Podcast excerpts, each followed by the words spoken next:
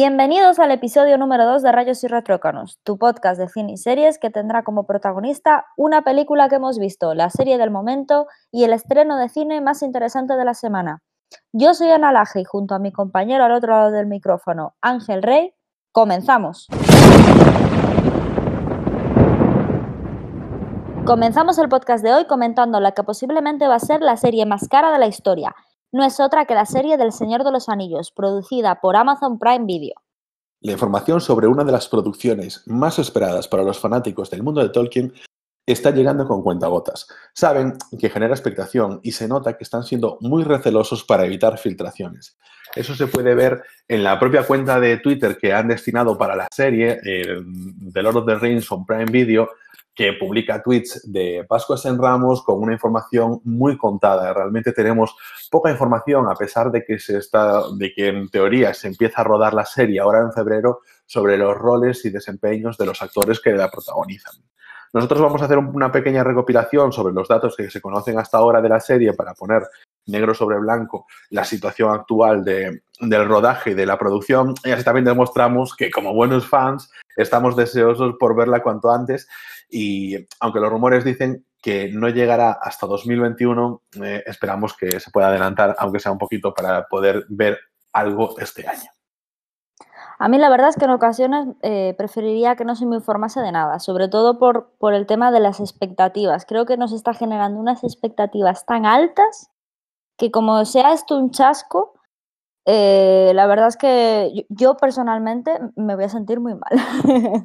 yo creo que viene siempre por el problema de eh, va a ser la próxima Juego de Tronos, que es lo que se dicen de todas las series ahora mismo. Y es un poquito irónico porque cuando El Señor de los Anillos se estrenó como película y lo petó, mm, todas las producciones de 2004, 5, 6 y 7 querían ser los próximos Señor de los Anillos todas las series quisieron ser los próximos Soprano, luego los próximos Lost, los próximos Breaking Bad, los próximos Juego de Tronos, y normalmente lo que sucede es que estas series que intentan coger una temática similar para aprovechar el tirón y tener mucho éxito, adolecen de querer contentar demasiado a los fans. Y en esta ocasión tienen un problema que es que la comunidad de fans del Señor de los Anillos son súper, súper críticos. No lo digo en el mal sentido, pero es una obra muy extensa y muy elaborada y la gente la venera y la ha venerado durante generaciones, siendo una obra tan antigua y siendo unas lecturas de estas típicas que en Estados Unidos y en Reino Unido pues eh, te obligan a leerla en algunos colegios y te dicen, no, tienes que leerte el Hobbit y entonces ya te metes en el mundo de Tolkien, es decir, es muy, muy conocida, mucho más de lo que lo es en España y entonces hay mucha gente que, es, eh, que tiene sus expectativas creadas. Y en su momento las películas salieron muy bien. Yo creo que por las circunstancias de la época que se permitió hacer ese tipo de película, que estaba la gente con una madurez cultural que le aceptó, que, porque yo creo que una película tan blanca como El Señor de los Anillos, trasladada ahora a series, cuando venimos de Juego de Tronos, que es una serie cruel, que te mata a los protagonistas, que hay traiciones,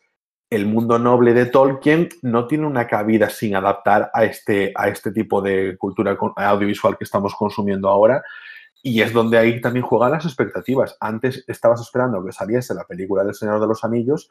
y te iba a gustar lo que te pusiesen delante, porque no teníamos referentes. Ahora el problema es que tenemos referentes. Y no solo eso, es lo que decías tú, que el, que el fan del Señor de los Anillos tiene un problema y es que suele ser gente que ha leído todos los libros, que se sabe cada detalle al milímetro y suelen eh, demandar muchísima fidelidad en relación con el libro, ¿no? Y eso a veces no es lo mismo contar una historia en cine, el lenguaje, el, lenguaje cinematográfico, que el lenguaje narrativo en un libro. Y eso muchas veces no se entiende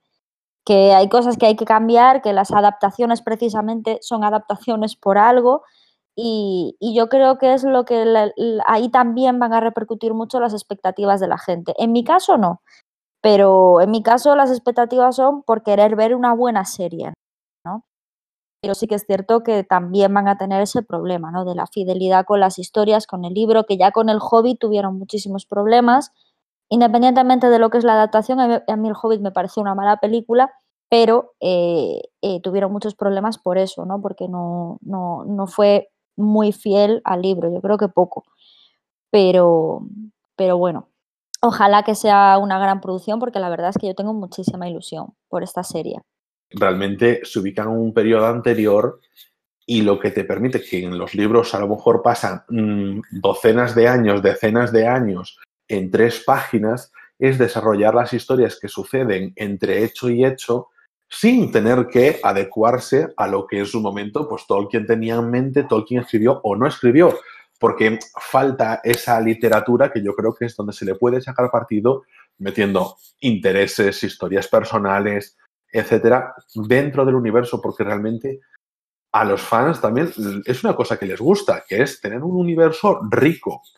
y tener eh, personajes, historias que puedan unirse y conectarse, porque eso a los fans les encanta, que, que todo tenga relación finalmente y que todos sean personajes que salían en el episodio 1, pues en el episodio 7 de la séptima temporada se desvela que ese que pasaba por ahí detrás tenía importancia y que estaba detrás de todas las tramas. Esas conexiones a los fans les encanta.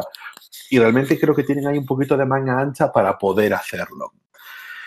Bien, los datos que se saben hasta ahora son pocos, pero por lo menos ya se puede confirmar que no solo será una serie principal, sino que habrá diferentes spin-offs, por lo que tendremos Tierra Media para rato. Mm, porque, como comentaba antes, al fan le gusta tener un universo expandido, tener cosas que conoce, que mm, se desarrollen dentro de un universo que le es familiar con otros personajes y que aparezcan algunos de enlace, porque le hacen eh, sentir que esto es un mundo que ya conoce, del que simplemente está descubriendo nuevas cosas y evitan también un poco la pereza de comenzar eh, series con universos, series diferentes con universos mucho más grandes. Para añadir más datos sobre, sobre la serie, se sabe que la serie no será una adaptación del Señor de los Anillos, sino que estará ambientada en la Edad Oscura, que es el periodo anterior a lo acontecido en el Señor de los Anillos. Es decir, que nos van a traer muchas historias y mucha información sobre el origen y la creación de Sauron, de Sauron el Señor Oscuro, y sobre otras historias que son narradas en El Hobbit y, en el Silmarillón, que son también libros de, anteriores al Señor de los Anillos. Y también tenemos una buena noticia para el cine español y es que se ha confirmado que J.A. Bayona, el director español que ha dirigido éxitos como El Orfanato, Lo Imposible o más recientemente el blockbuster de éxito mundial Jurassic World, será el productor ejecutivo junto a su socia Belén Atienza de la serie y también será el director de los dos primeros capítulos de la serie del Señor de los Anillos. Es decir, que va a tener una gran responsabilidad y, peso en, la serie. A mí, lo de Bayona, quiero comentar que realmente no, no es un director que me apasione. No me acaba de encajar eh, si él es el que dirige los episodios, eh, los primeros episodios, eh, marcando el tono de la serie, porque esto es muy común en las series de ahora. Coges un director famoso y tú le dices, vas a dirigir el primero, el primer y segundo episodio, el primer y último episodio de la, de la primera temporada, porque vas a ser el que marque el tono, como fue en su momento, por ejemplo, David Fincher con House of Cards. Entonces, pues tú grabas el primer episodio, marcas el tono y así sigues. O, por ejemplo, Guillermo del Toro con la serie esta de Strain realmente pues tienes un nombre potente al inicio de, la serie para que los medios también te hablen, te den protagonismo y te des esa poquita de publicidad cuando tú realmente solo le vas a pagar por un par de episodios. A mí tampoco me gusta Bayona, pero tengo que decir que prefiero a Bayona en el mundo de Tolkien que a Guillermo del Toro, como estuvo en El Hobbit. A ver, evidentemente, pero tú ahí pero tú, Guillermo del Toro, Guillermo del Toro ha tenido esos problemas con El Hobbit porque ha sido también unas películas que venían con muchísimos problemas de producción y ha habido también ahí un importante fallo de tono, pero el tono que, por ejemplo, Guillermo del Toro tiene en Hellboy,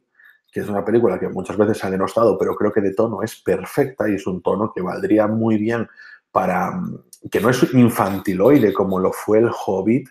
lo sabe manejar muy bien, sin irnos a películas como El laberinto del fauno ni nada por el estilo. No, no, a mí me, a mí me encanta Guillermo del Toro y no me gusta Bayona, pero creo que para la serie del Señor de los Anillos le pega más Bayona que, que, Guillermo del Toro. Es que a mí, por ejemplo, yo cuando estaba viendo El Hobbit, yo no sabía que Guillermo del Toro estaba metido, no era el director, pero bueno, estaba metido en mucho de la película, ¿no? Y, y de repente, simplemente con ver al villano dije, o sea, me quedé bloqueada, dije, pero esto parece una peli de Guillermo del Toro. Luego, posteriormente, dije, ah, mira, O sea, me di cuenta de que sí que estaba metido, o sea, se veía muchísimo el, el estilo de, de Guillermo del Toro, del Toro se nota muchísimo en la película. Pero el tono, el tono de la película es infantiloide. Es mm, lo que hemos comentado, bueno, lo que vamos a comentar después con la película El niño y la bestia es una película que puede ser para niños y no por eso te trata como si fueras un niño imbécil. Y el hobbit te trata como si fueras tonto. Y los personajes los maltrata literalmente. Sí, es que ese es el problema. El problema es que es ese, que maltrata a los personajes, aparte la historia, la adaptaron, como decía yo antes al principio, una adaptación de un libro al cine siempre tiene que ser distinta. La peli del Señor de los Anillos es una adaptación, la de Peter Jackson, pero es una buena adaptación. Y el Hobbit quisieron poner tantas cosas y de forma tan, tan desordenada y de forma tan pues, con tan poca calidad que es que para mí fue, es que fue un despropósito, en todos los sentidos. Un despropósito. Yo me acuerdo de la, aparte de la tercera película del Hobbit, la fui a ver contigo al cine. Y me acuerdo de la escena de Legolas eh, por el aire, cuando, cuando se, mm, bueno, se está cayendo un puente. Un puente o, o una especie de, bueno, era el suelo, en el suelo en el que estaba luchando y de repente empieza desde el aire a hacer como escaleras con los restos del suelo y, tirando hacia arriba, que es que, es que eran los efectos especiales de risa, la situación de risa, el personaje de risa, lo que dices tú, acaban de maltratar a un gran personaje como era Legolas. Y en la segunda película eh, es cuando, o la primera, no me acuerdo cuál de las dos era, con lo del río, cuando están los enanos en los barriles en el río y aparece Legolas y aparece haciendo em, snowboard con un, con un trozo de, madera. Es que eso es patético. Ya cerrando este tema, porque si no, eh, vamos a hablar del Señor de los Anillos como si fuese la película que analizásemos, y eso realmente podemos hacer ahí un monográfico o varios monográficos dedicados a ellas, porque nos encanta. Pero simplemente ya apunto. Bayona creo que es un director que lo que va a permitir es que cojas la serie que va a ser insignia de Amazon Prime en estas guerras del streaming y la hagas global. Que todo el mundo diga, vamos a ver lo nuevo de Bayona por el impacto que tuvo eso, el monstruo que viene a verme, lo imposible, etcétera. Es un director mainstream y es accesible para cualquier tipo de público porque sus películas tienen eso, que no tienes que eh, apretarte los sesos para entenderlas, ni son complejas, ni son incómodas, porque no lo son, son súper sencillas.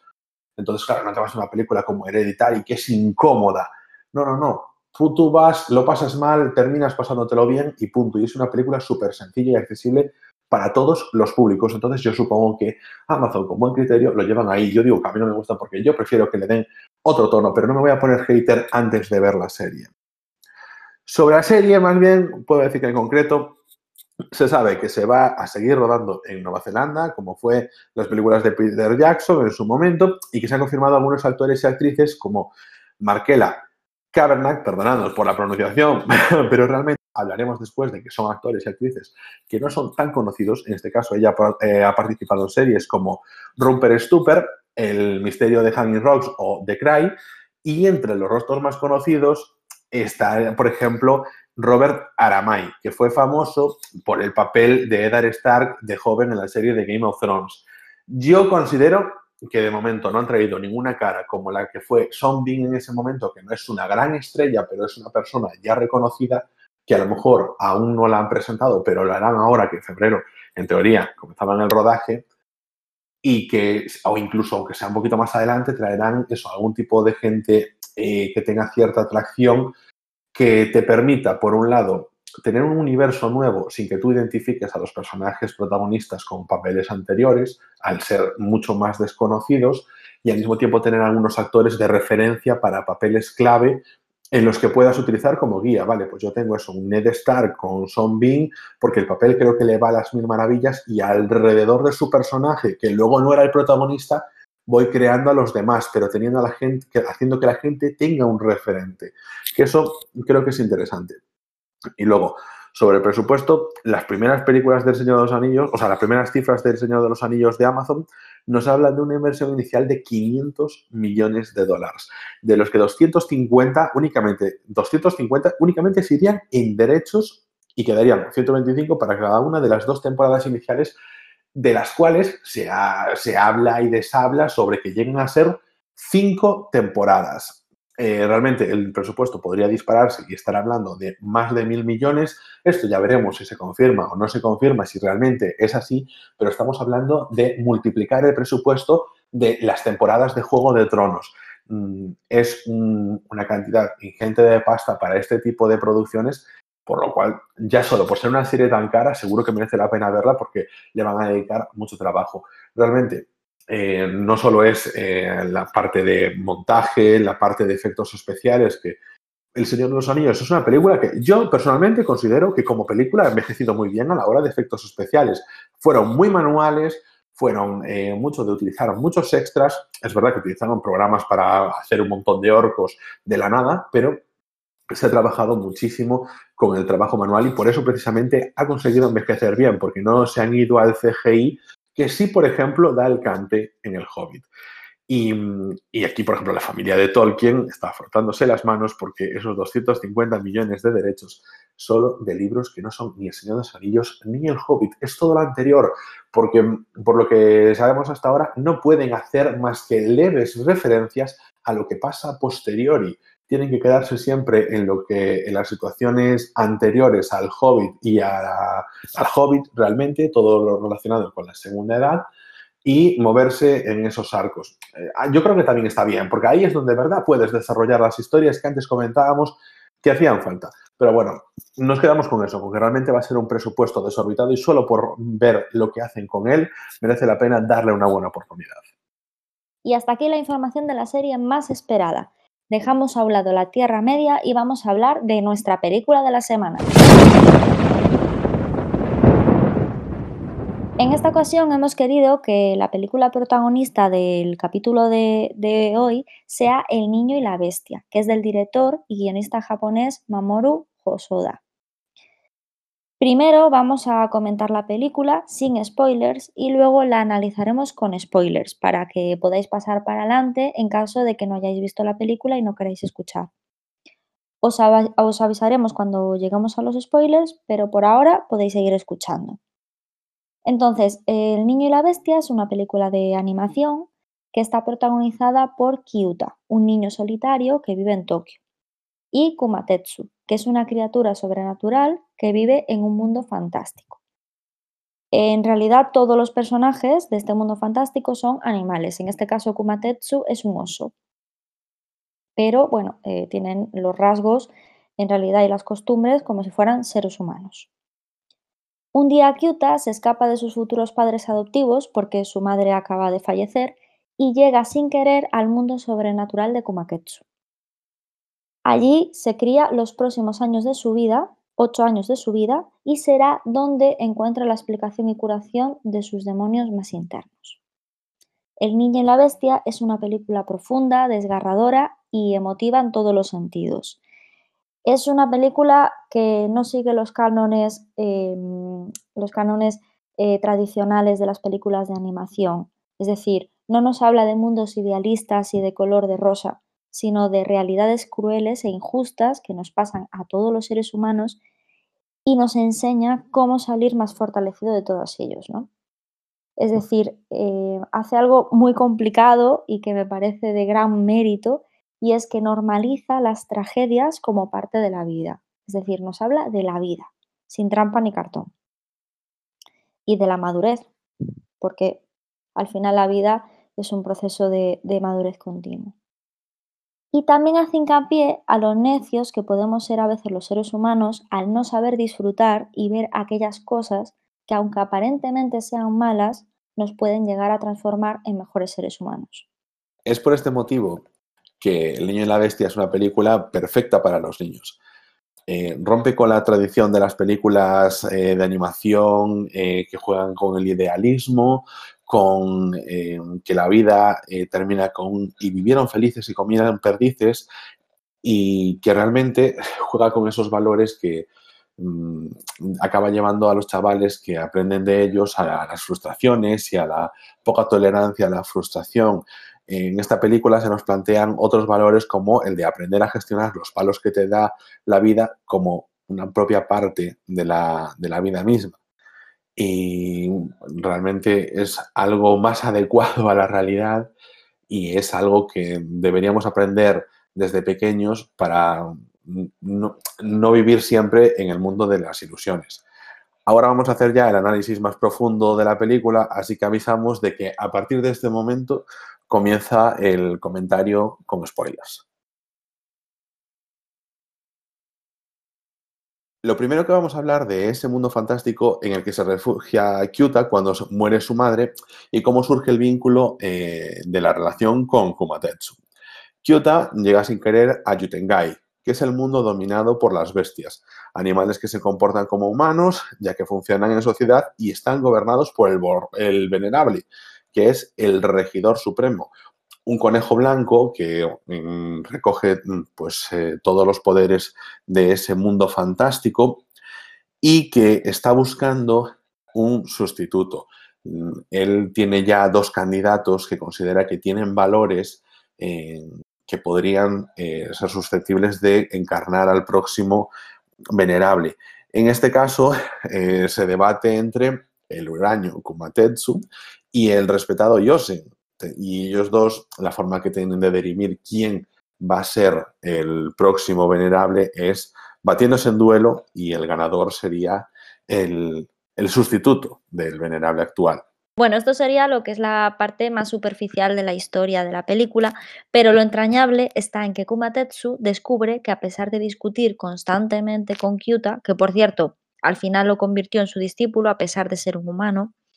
se da cuenta de que solamente puede ganar a Yosen cuando tiene el apoyo y el respaldo de Kyuta. Porque sin pretenderlo, ese niño humano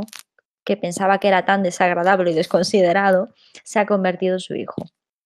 Entonces, en general, me parece una manera preciosa de hablar de las familias elegidas y los, y los hijos adoptivos. ¿no? Kumatetsu se acaba dando cuenta que para ganar el duelo y convertirse en venerable necesita a Kyuta, y Kyuta se da cuenta que para eliminar sus tinieblas y traumas necesita los valores y la disciplina que le proporciona Kumatetsu.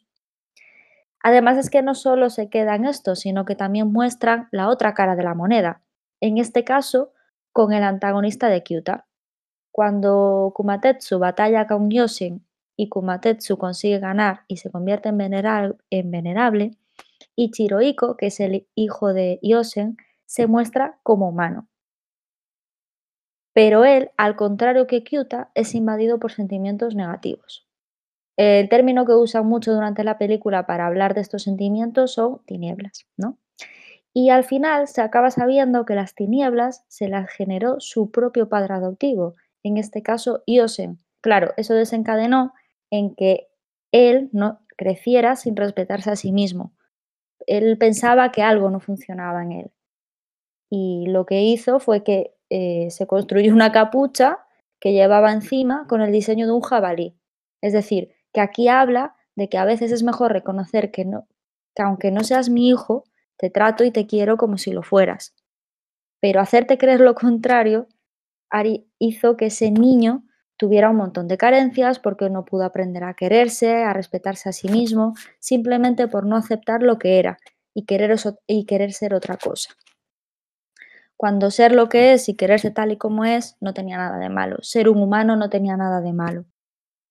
Y esto es lo que demuestran Kyuta y Kumatetsu, que siempre van de cara, siempre dicen lo que, lo que es cada uno y, eso es lo que hace que dentro de sus defectos y virtudes eh, construyan el vínculo tan fuerte que, crean durante, durante la película. En la película, en el comienzo, te ponen como antagonistas a Yosen y a Komatetsu. Y mm, juegan con eso, con que Yosen es un eh, jabalí honorable, respetado, que va con una posición eh, corporal, en un lenguaje corporal de una persona con confianza en sí mismo, recto, con valores. Y Komatetsu es una especie de,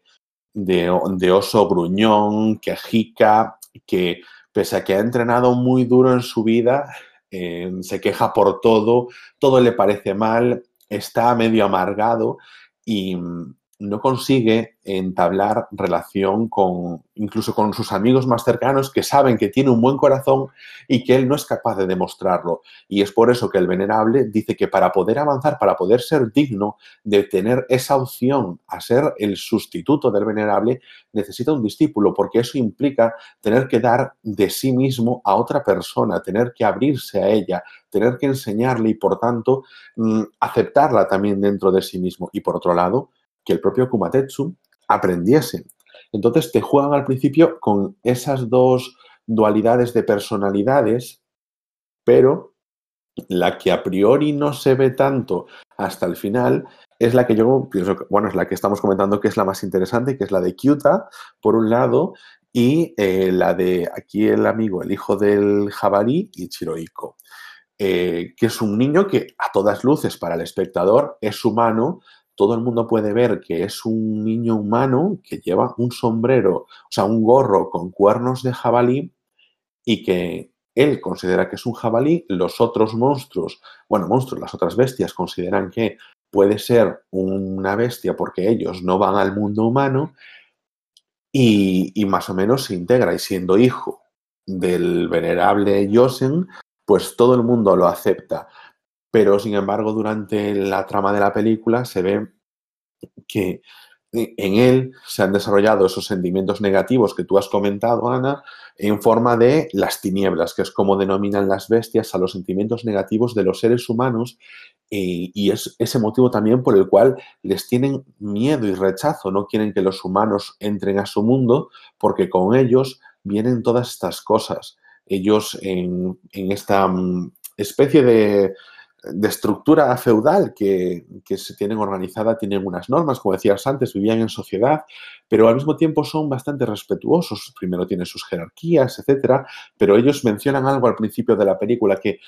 no desenvainan sus espadas, viven en un mundo feudal en el que hay espadas, pero sin embargo no las desenvainan, no luchan con, con el filo, sino con sus fundas porque no quieren matar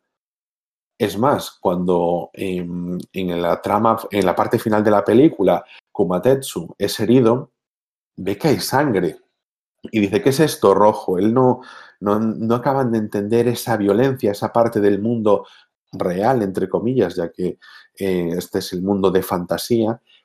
que, implica eso. Y esa es parte de la maldad de, de los seres humanos y que se refleja eso, como decíamos antes, en esas tinieblas que es una especie de metáfora, yo veo así eso, de cuando los sentimientos negativos de la gente se apoderan de ellos. Y eso le pasa a los humanos más que a las bestias. Y en este caso vemos que tanto Kyuta como aquí el hijo del jabalí, eh, Ichiroiko, siempre me cuesta este nombre, pues que los manifiestan de diferentes formas, pero que los dos los tienen porque son parte de ellos mismos. Vamos un poquito a la lección que nos quiere enseñar la película, que es hay cosas malas en la vida, hay cosas malas dentro de uno mismo y tienes que saber convivir con ellas porque son parte de ti. Y así como eh, en este caso Ichiroiko no acepta eh, que no sea el hijo que él espera ser de Yosen y eso le va comiendo por dentro, la relación que tiene Kyuta con Kumatetsu o cuando encuentra a su padre, pese a encontrarse con diferentes conflictos, el hecho de ir aceptando que realmente son a dos personas que puede quererlas, que no tiene que rechazar a Kumatetsu para querer a su padre, que puede convivir con lo que ha aprendido en ese mundo de fantasía y lo que realmente es el mundo humano, con esa conexión que tiene con la estudiante que conoce, con esa relación que comienza, con ese nuevo futuro en la universidad, saliendo del mundo de las bestias, eso hace que él sea capaz de aceptar esas tinieblas y mm, que no sea él el dominado por las tinieblas. Al contrario, que lo que le pasa en este caso al hijo del jabalí, eh, que él se ve sumido a, ser atrapado por las tinieblas y perder absolutamente el control sobre sí mismo como ser humano. Entonces, yo, esta película veo que juega mucho con esos simbolismos, pero que realmente eh, tiene un mensaje muy potente que yo creo que sería bastante interesante para em, la adolescencia, que es un, momento de la vida donde todo es mucho más blanco o negro, donde están todas las inseguridades y donde cada cosa negativa en el mundo pues se hace en, del mundo de tu vida, del día a día, se te hace un mundo entero. Y entonces, bueno, esta película que realmente su mensaje es sobre que tienes que aceptar también las cosas negativas de la vida, sería bastante interesante. No sé cómo tú lo ves en ese sentido. Sí, completamente. Aparte, es lo que tú decías, la adolescencia es una etapa muy complicada porque no te conoces a ti mismo, no sabes lo que quieres y sobre todo porque te tienes que aceptar a ti mismo. Entonces es una película que, tiene mucho trasfondo en ese sentido. Pero yo veo dos elementos importantísimos en esta película que están presentes en nuestra sociedad del día a día, que son vivir en un querer ser lo que no soy y vivir con la presión social de que hay ciertas cosas que están estipuladas de, una manera y, son así. Y en este caso sería la familia estructurada perfecta, que es lo que representa el, personaje del jabalí Yosen con su hijo humano, ¿no? Ichiro Iko. Entonces, eh, al final es lo que nos demuestra, ¿no? Que, no querer abrirse y, respetarse a sí mismo y aceptarse a sí mismo eh, te puede llevar a, grandes problemas cuando, cuando llegas a tu periodo de madurez. Y yo lo que veo también es que eh, lo que decía, que se muestra a, a Yosen y a su hijo humano como unas absolutas víctimas de este sistema y estructura familiar y de vida, ¿no? Y por el contrario, con Kumatetsu y Kyuta se, se ve que ellos son ellos mismos, se pasan el día de ir gritando, discutiendo, no te aguanto, no te soporto, como cualquier relación de padre e porque es así. Pero mm, nunca se dicen padre e hijo, nunca se dicen un te quiero, nunca se, abren con sus sentimientos durante toda la película, pero es que no hace falta, porque como se respetan uno al otro por lo que son cada uno de ellos, al final acaban convirtiéndose en padre adoptivo e hijo adoptivo, ¿no? porque sin querer, sin querer, van creando un vínculo muy especial, como pasa con todo, ¿no? Las cosas surgen, se van construyendo poco a poco y, no se piensa. Y mm, creo que principalmente es porque su relación se basa en la verdad desde el principio, con las tinieblas y defectos de cada uno, pero en la verdad de cada uno. Así que sí, o sea, si volvemos a tu pregunta, te digo que me parece una película imprescindible para ver a cualquier edad, pero quizás la adolescencia, por lo que decía al principio, que es ese momento cuando nos sentimos más inconformistas y dubitativos con nosotros mismos, pues yo creo que sería un muy buen momento para, para ver esta, esta película. A mí me, me, habría encantado verla a esa edad, aunque ahora que lo pienso, no sé si la entendería de la misma forma, ¿no? Pero bueno, yo, hay un debate que hemos tenido algunas veces tú y yo hablando, Ángel, que es eh, cuando ves una película en diferentes edades, ¿no? Como por ejemplo nosotros que tenemos Matrix ahí como nuestra peli de la infancia y, cuando la, veías de pequeña, la, la, ves de mayor. Yo ahora la vi hace unos meses, la volví a ver, la saga entera, porque Matrix 1 es una película que he visto muchísimas veces, pero he vuelto a ver la saga entera y es que cada vez, dependiendo de la edad, la entiendes de una forma distinta, ¿no? Y esta es una película para eso, para, para ver en diferentes periodos de tu vida y, para, y para enseñar a, tu descendencia, a tus sobrinos, a, todos los niños que, tengas a tu alcance, porque es eso, es una película que llega y, que merece seguir viendo el resto de tu vida. Una cosa que también en la película, pues yo creo que nos da también pie a pensar que la adolescencia es un buen momento y que está bien hilado, es que precisamente es así como te muestra Kyuta como un niño que empieza con sus nueve años y que es un, momento de la vida que no sabemos porque tenemos siempre cerca algún niño o niña de nueve años, que es un momento en el que estás ya mucho más rebelde porque ves que hay un mundo que quieres hacer cosas y llegas a la adolescencia que ya es el sumum de la, de la rebeldía. Y mm, sobre todo con un padre que es tan cabezón como eh, Kumatetsu, que esos enfrentamientos constantes, pero sobre todo el punto de Kyuta de soy un humano, nadie me entiende dentro de este mundo y entonces eh, yo tengo que volver al mío para poder sentir que encuentro mi sitio. Que es al mismo tiempo la situación inversa que sucede al principio de la película, que es que yo no encuentro mi sitio en el mundo de los adultos después de que mi madre muriese, mi padre nos había abandonado, tengo que irme con unos familiares eh, que no me quieren y a los que yo tampoco quiero, entonces me escapo de mi mundo real y acabo en este mundo de animales antropomórficos y yo ahí en eso me refugio, en eso eh, me cuido, en eso consigo una familia, en eso aprendo, en eso crezco y cuando soy fuerte, sobre todo físicamente, porque em, he entrenado con Kumatetsu y a nivel de espíritu, porque ese entrenamiento y aceptar a alguien como Kumatetsu, como ese padre que no he tenido, ha sido mm, algo muy duro, pero que al mismo tiempo le ha reforzado en carácter, le hace decir, pues ahora, ahora que tengo esta edad y por eh, los motivos de, que comentaba antes, de sentirte que realmente eres un humano en el mundo de las bestias, puedo volver al mundo humano y encontrarme, pues eso, con una persona de mi edad, con la que me siento a gusto, una situación en la que puedo eh, volver a estudiar, porque yo en el fondo sé que mm, es parte de mi cultura como, como persona, puedo intentar acceder a una universidad, retomar la relación con mi padre desaparecido, volver a recuperar lo que yo era, pero, muy importante, que aunque no regrese al mundo de las bestias, no lo deja atrás, porque ahí lo deja como referencia. Todo ese aprendizaje que ha tenido, ese carácter que ha cogido, se lo lleva con él a través del propio espíritu de, de que es lo que sucede al final de la película. Voy a hilar ahora un poquito que, con eh, un comentario acerca del director, porque aquí el Manumu Osoda eh, juega con que esta ha sido su película de 2015, tiene una película posterior que es eh, la de Mirai y yo aún no he visto, pero sí que he visto películas anteriores como la de Summer Wars, La chica que saltaba a través del tiempo, o para mí mejor incluso que El Niño y la Bestia ha sido Wolf Children. Y, yo esto nunca te lo comenté. La vi hace unos meses y me pareció una película maravillosa, muy sencilla, em, que una vez más junta la fantasía y la, y la realidad,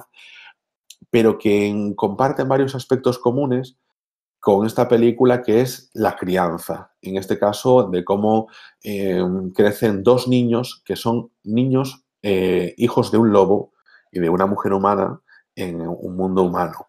Y entonces, pues eso, a través de esos sentimientos que se que salen cuando se encuentran en peligro, pues eh, desarrollan esos temas de, más próximos de las relaciones madre con los hijos, mm, la vuelta a la naturaleza, un poquito eh, temas que ya se tratan también aquí en El Niño y la Bestia, pero yo creo que ahí en esa película están incluso mejor tratados que, en esta, pero también están más enfocados a una parte anterior de edad que la que está enfocada al Niño y la Bestia.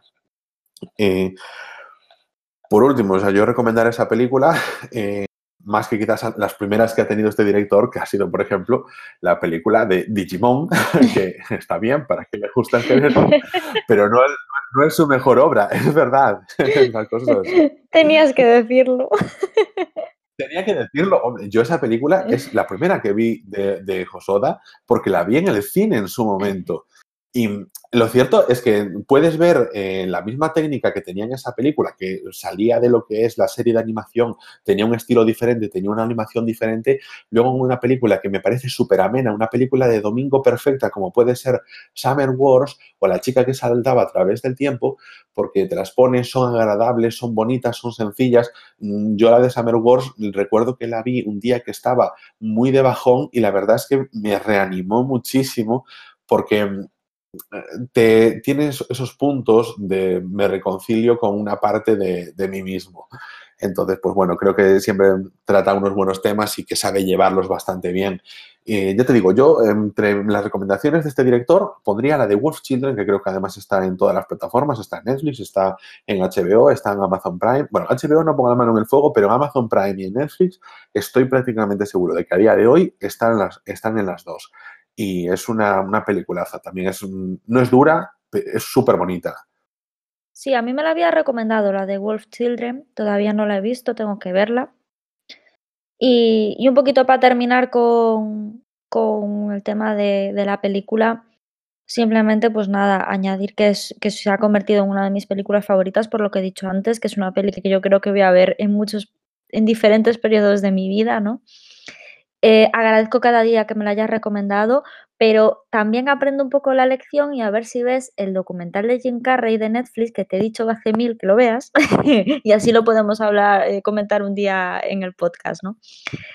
¿Acaso estamos en la sección de recomendaciones y yo no lo sabía? Pues sí, de paso ya eh, he, aprovechado la coyuntura de agradecerte que me hayas recomendado la película para decirte, echarte en cara que no hayas visto la que te he recomendado yo.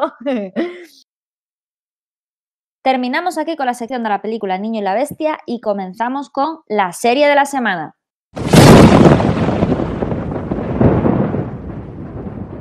Hoy nuestra serie protagonista va a ser la veterana Ray Donovan. Vamos a comentar un poquito de qué va la trama y es que esta es una serie centrada en su protagonista, que da nombre a la serie, Ray Donovan. Entonces, él es un especialista en arreglar los problemas de las celebrities.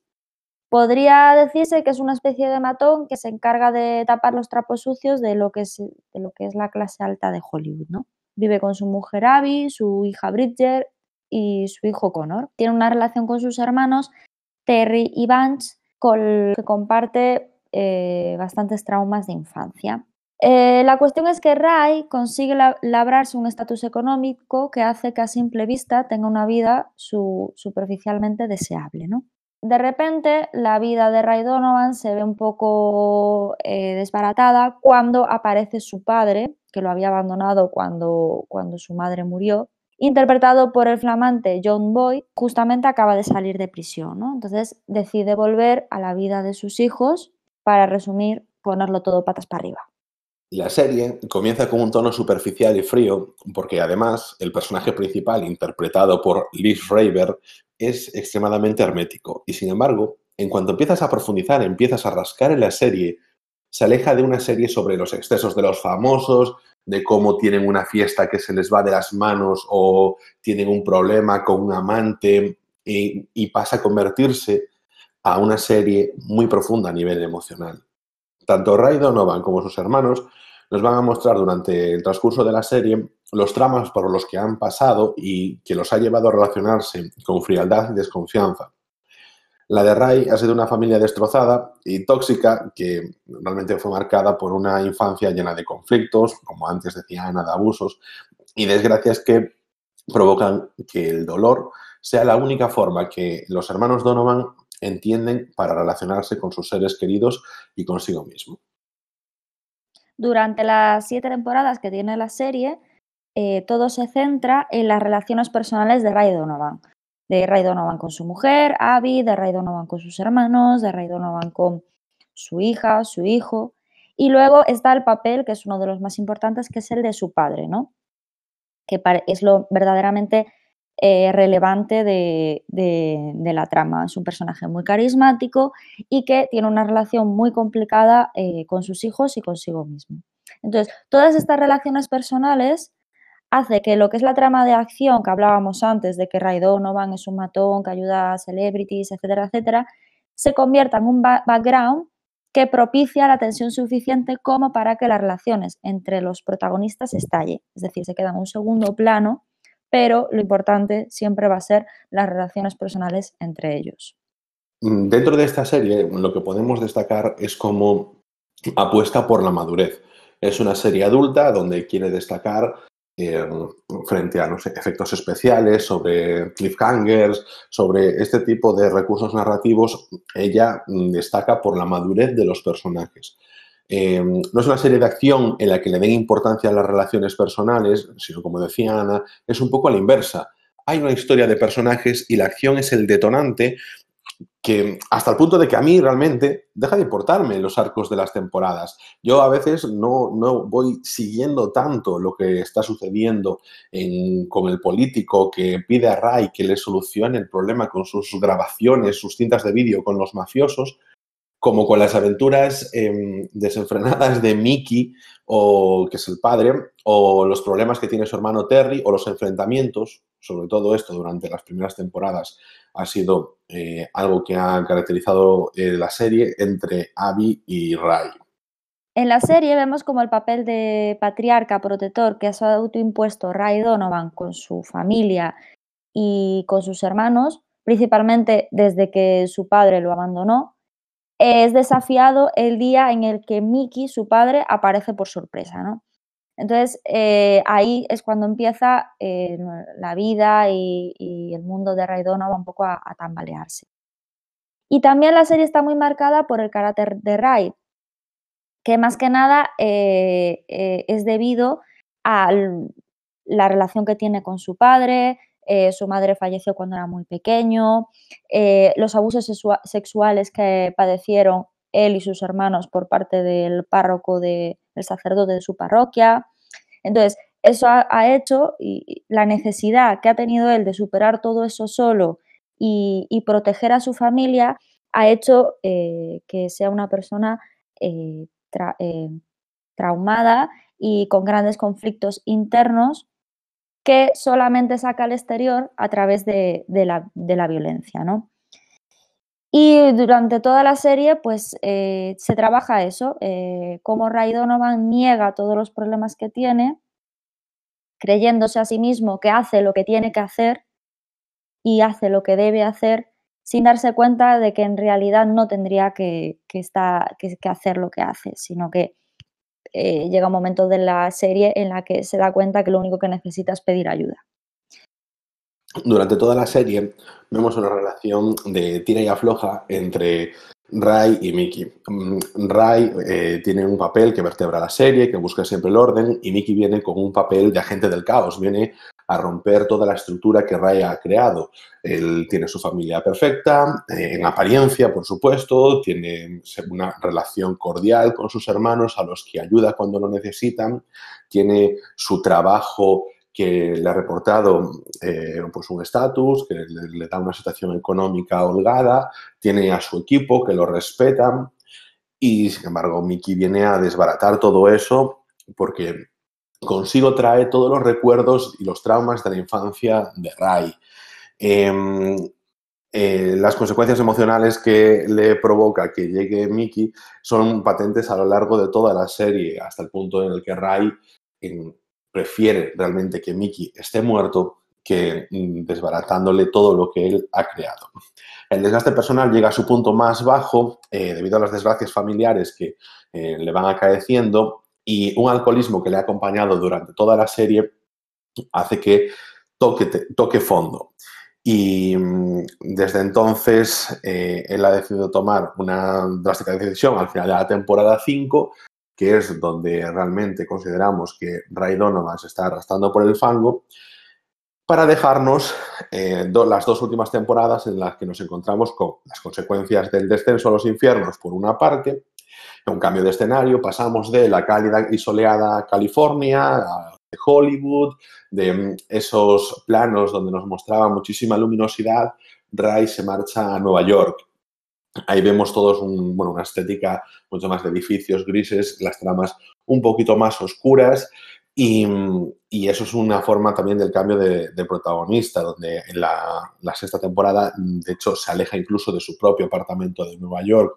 para vivir en otro sitio y ahí es donde eh, durante una temporada de transición eh, va labrando su comienzo a la redención que se desarrolla en la temporada 7, ya que de una forma paralela, tanto Ray como Mickey buscan eh, abrir viejas heridas para poder acabar con los fantasmas del pasado que les estaban atormentando. Y tenemos una mala noticia después de, bueno, de hacer un poco de mm, recopilatorio de lo que, de, lo, de la trama de la serie. Eh, Ángel y yo ya hemos comentado muchas veces que, nos, que la séptima temporada nos ha parecido un regalo porque no nos esperábamos que después de todo el desgaste durante estos siete años que, tiene una serie tan, tan larga como, como, esta, que hayan hecho una, una, temporada tan buena. Además es que eh, sin, sin, esperarlo, porque es una trama nueva, em, viva, es decir,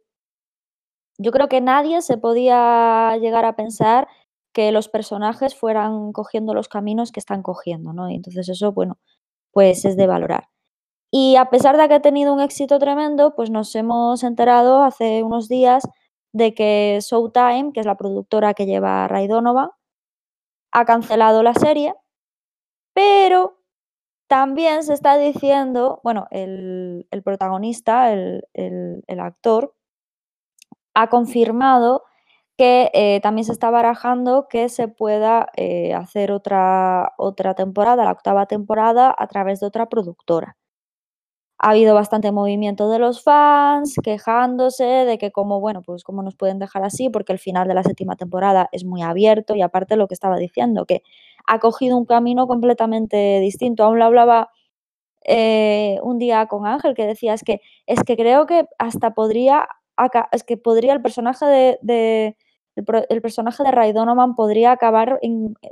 siendo cualquier cosa, incluso lo que, sobre lo que él está luchando contra lo que, aquello que está luchando podría convertirse en, un gran defensor de eso, ¿no? Un personaje completamente contrario a cómo, a cómo comenzó. Y, nada, esperemos que, se, que sea lo que están diciendo y que al final se haga la octava temporada porque yo personalmente quiero verla.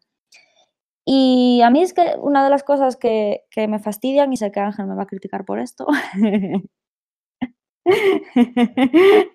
Pues es que a mí me pasa, tú ya lo sabes, o sea, a mí ver una serie durante siete temporadas, aparte Ray Donovan, que es una serie que al principio cuesta, o sea, es una serie que es lo que, estaba, lo que estábamos diciendo, piensas que va de una cosa, hay un matón que ayuda a celebrities y no sé qué, no sé cuánto, tal, no, no, no, no, o sea,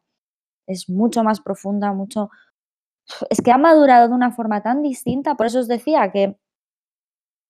después de esta séptima temporada el personaje de Ray podría terminar como, como lo contrario a lo que ha empezado, ¿no? Es decir, que te puedes esperar cualquier cosa. Y después de siete años,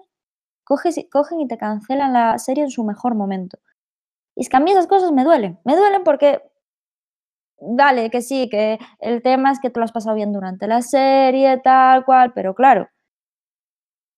me siento estafada y no puedo evitar sentirme así, ¿sabes? Pero bueno, tengo la esperanza de que yo creo que se va a hacer la octava temporada porque el movimiento de, los fans en redes y, todo está siendo bastante, bastante considerable. A ver, para mí, desde luego, es una pena que la cancelen porque me costó mucho volver a entrar a la sexta temporada. Yo, cuando eh, terminó la quinta, consideraba que no es que fuese un buen final ni nada por el estilo, pero como que mm, ese fin de ciclo de serie, esa parte de Caída de los Infiernos de Ray que comentábamos antes, estaba bastante bien construida, y aunque al final era evidente que no era un cierre, se me hizo como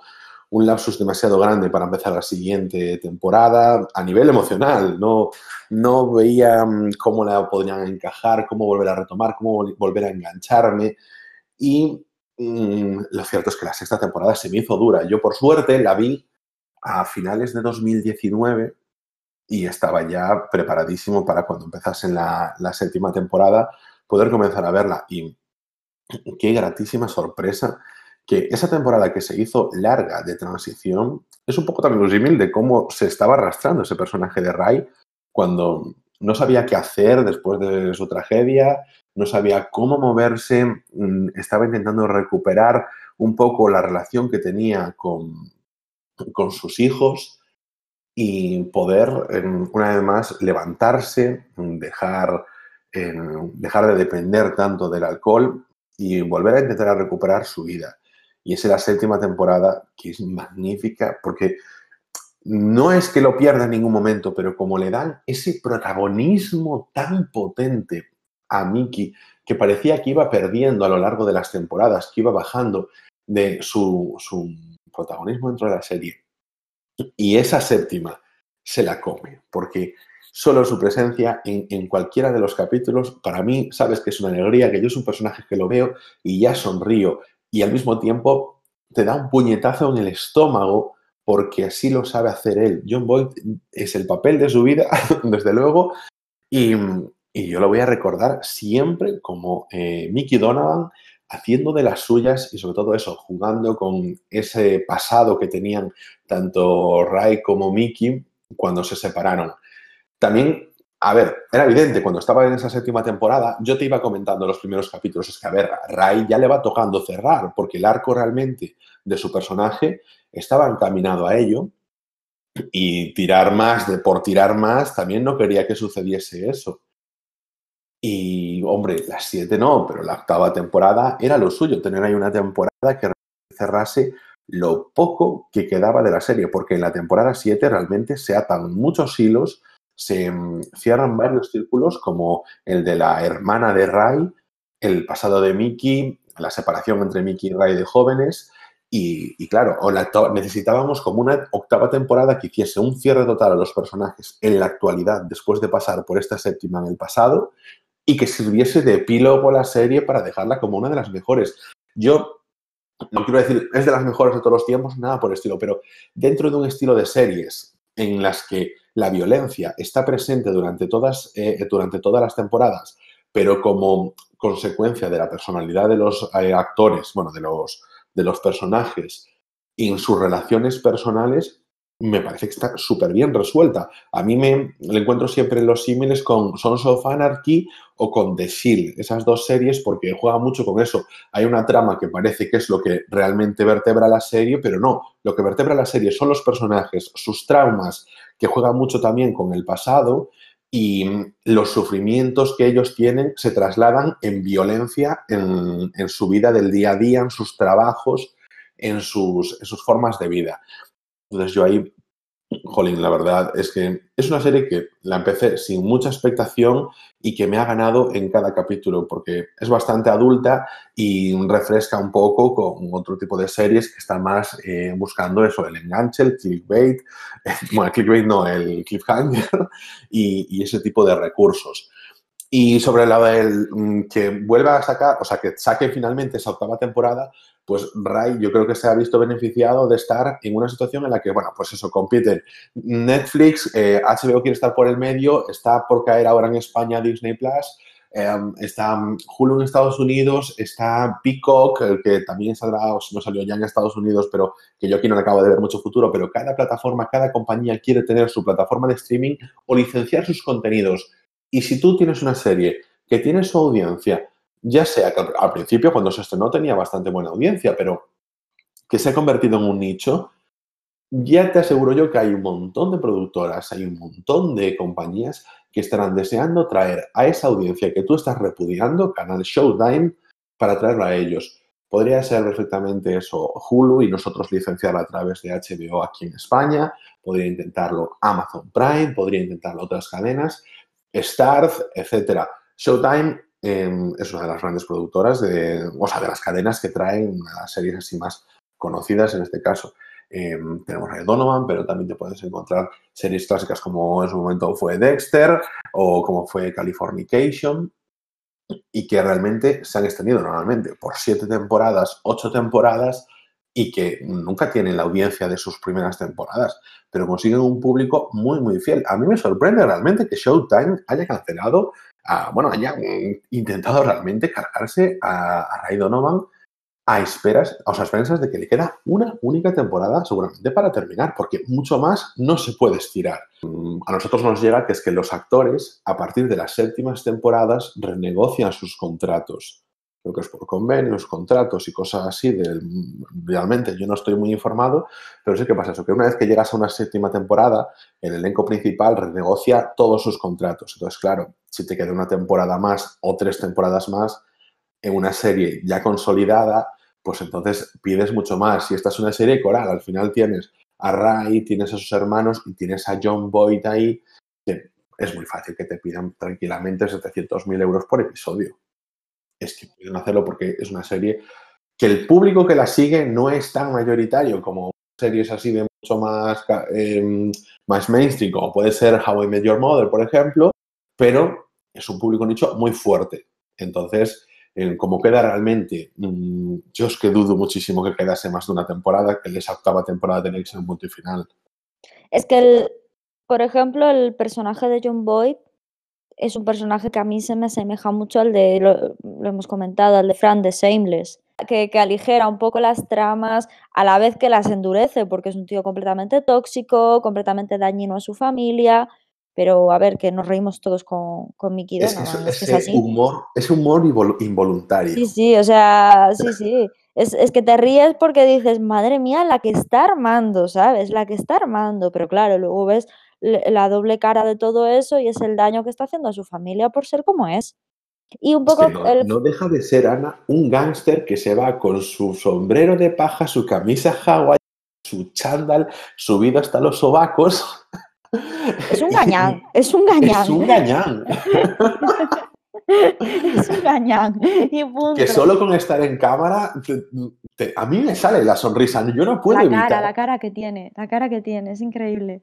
Es maravillosa. Es que tiene una presencia impresionante. Y sin embargo, ponte, mm, te lo dije en el último episodio, que lo paré para mandarte un audio para decirte, madre mía, el diálogo entre Ray y Mickey, John Boyd está ahí inconmensurable. Si tiene que ponerse a que de repente es un personaje serio y que puede ser el personaje más dramático de todos de la serie, se convierte en él en cero coma y te das cuenta de eso. En nada es capaz de transmitirte toda la psicología que tiene detrás ese personaje, porque no deja de ser alguien, el personaje de Mickey, que tiene muchas contradicciones consigo mismo, que se siente mal por cómo trata a su familia, pero que no sabe hacerlo de otra forma. En el caso de Fran en, Shameless, es un personaje que, que, casi es una sátira de, de, de, sí mismo y una burla de sí. Es, ya va buscando pues la gracia, eh, la gañada fácil, etcétera, etcétera. Pero es que John Boy es lo que dices tú, es que es consciente y muchas veces se siente mal con lo que está haciendo pero es que no lo sabe hacer de otra forma. Entonces, te crea esa parte de empatía y de parte de odio, ¿sabes? A la vez. Es un, es un gran personaje. Aparte de eso, la, la, interpretación de John Boyd es increíble. Para mí, de las mejores de, la, de las series actuales. Estoy completamente de acuerdo, porque es muchas veces lo que hablamos de tener ese actor, esa actriz mayor, que es alguien que puede atraer todas las miradas a él porque se puede comer la pantalla, pero ojo, no realmente opaca a los demás. Eso es buenísimo porque yo creo que lo hacía, por ejemplo, los, yo creo que una de las, o sea, para mí una de las mejores interacciones en las series como de, de Juego de Tronos es cuando Cersei está con Jonathan Price, con el sector supremo, o cuando está con su padre, con Charles Dance, porque son unos actores de muchísimo peso que hacen que Elena Headey ahí sa salga fortalecida. Y en este caso, Liv Raider eh, sale fortalecido de estar en contrapunto de alguien como, como John Boyd. Y, jolín, eso realmente te da un, un calado a la serie bastante, bastante potente. Bueno, y con esto realmente mm, yo creo que ya podemos dar por terminada el análisis de la serie y entonces pasar a terminar nuestro podcast con los estrenos de la semana. Vamos a comentar ahora los estrenos más interesantes de este viernes 21 de febrero. Así como la semana pasada, mi recomendación fue para la película de animación japonesa el amor está en el agua, en esta ocasión nos vamos con un documental de crítica social respecto a una temática que está siempre presente en las noticias, que es el racismo en Estados Unidos y más concretamente el racismo institucional enfocado a la policía, a las detenciones, a personas negras. El documental eh, se llama Queen and Slim y la sinopsis es la siguiente. Eh, es un documental sobre racismo que narra la primera cita de una pareja de afroamericanos que sin motivo aparente son detenidos por la policía. Tras asesinar a la gente en defensa propia, juntos se darán a la fuga propiciando así una huida desesperada de las autoridades. La verdad, pues tiene buena pinta, promete en el sentido de que va a jugar con estas temáticas siempre de actualidad, con las detenciones que hacen en Estados Unidos y que luego son criticadas, o los asesinatos policiales que siempre están en tela de juicio. Entonces, pues bueno, vamos a darle esta oportunidad a este documental, cambiando un poquito el registro y ya os comentaremos qué tal. Yo por mi parte destaco de nuevo una película española, en este caso El Plan, dirigida por Polo Menárguez y protagonizada por Raúl Arevalo, Antonio de la Torre y Chema del Barco. La trama de la película se centra en, en, tres protagonistas que viven en Madrid, Paco, Ramón y Andrade. El caso es que estos tres protagonistas llevan en paro mucho tiempo desde que cerró su empresa y un día deciden reunirse para planear algo, pero desgraciadamente pasarán una serie de conflictos para poder llegar a ejecutarlo. La trama y los actores protagonistas prometen, así que creo que también será una buena opción para este fin de semana en las salas. Y esto ha sido todo por esta semana. Podéis contactar con nosotros en arroba rretruécanos, la cuenta oficial del podcast en Twitter, escribirnos a rayos y gmail.com o uniros al grupo de Telegram en el enlace t.me barra rayos y retruécanos podcast que encontraréis en las notas del programa. Yo soy Ana Araje. Y yo soy Ángel Rey. Y nos vemos en siete días en Rayos y Retruécanos, el podcast.